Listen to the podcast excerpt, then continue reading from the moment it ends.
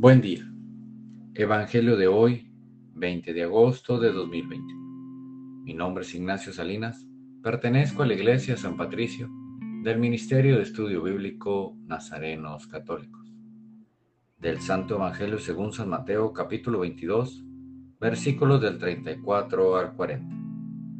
En aquel tiempo, habiéndose enterado los fariseos de que Jesús había dejado callados a los saduceos, se acercaron a él uno de ellos, que era doctor de la ley, le preguntó para ponerlo a prueba, Maestro, ¿cuál es el mandamiento más grande de la ley?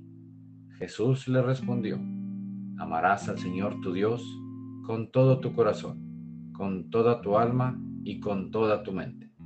Este es el más grande y el primero de los mandamientos. Y el segundo es semejante a este. Amarás a tu prójimo como a ti mismo.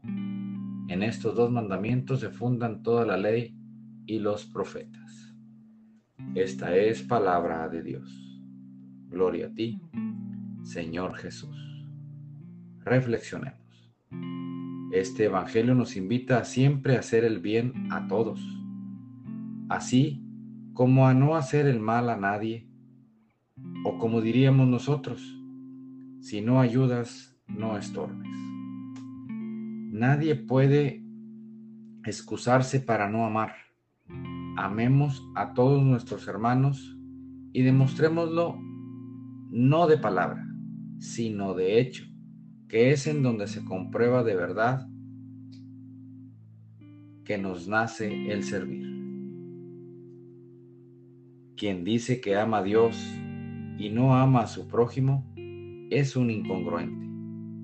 Queridos hermanos, Aprendamos a diario a amar al prójimo, comenzando por los más necesitados y desprotegidos.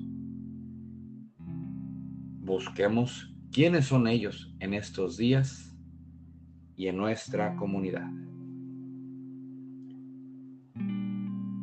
San Juan dice, si alguien ve al prójimo necesitado y le cierra el corazón, ¿cómo puede decir que ama a Dios?